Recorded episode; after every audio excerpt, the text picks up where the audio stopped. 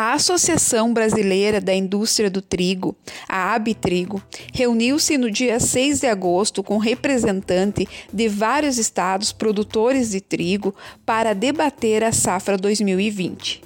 No encontro, foi sinalizado a possibilidade da presença de trigo da Lituânia e Austrália no mercado brasileiro em 2021 como uma alternativa adicional para o mercado nacional.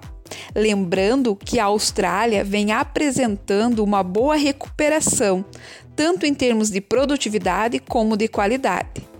Frente a essa recuperação da Austrália, produtores argentinos estão preocupados, pois terão que procurar outro destino para o volume excedente de cerca de 7 milhões de toneladas, os quais enviavam para a Austrália. No cenário nacional, as expectativas para a safra brasileira são muito positivas. As condições climáticas estão colaborando com o bom desenvolvimento das lavouras em todos os estados. Há uma projeção de uma safra acima de 500 mil toneladas para esse ano. No Paraná, maior produtor do país, o ótimo desenvolvimento das lavouras no estado animou produtores paranaenses. Espera-se uma colheita com volume acima de 3,5 milhões de toneladas, superando a média de 2016. Representantes do Rio Grande do Sul também sinalizaram uma boa expectativa para a safra 2020, a qual espera-se atingir 3 milhões de toneladas, oriundo dos 930 mil hectares semeados no estado.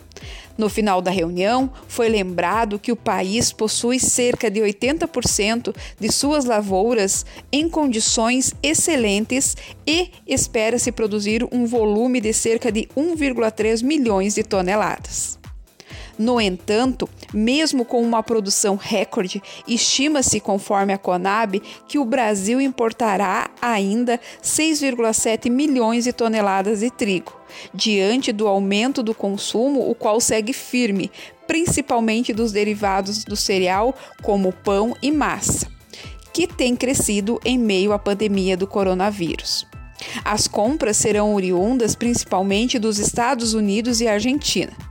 Nota-se a presença de fornecedores fora do Mercosul, os quais se beneficiaram depois que o Brasil estabeleceu em junho deste ano uma cota adicional de 450 mil toneladas para importar trigo de fora do bloco sem tarifa externa comum, a TEC, a qual deve perdurar até novembro deste ano. A comercialização de trigo no mercado interno segue pontual, tanto que as cotações no mercado de balcão, valor pago ao produtor, subiram essa semana em torno de 0,57 percentual no Rio Grande do Sul, 0,26% no Paraná. No mercado de lotes, os aumentos foram de 0,92% em São Paulo e 0,79% no Rio Grande do Sul e 0,63% no Paraná.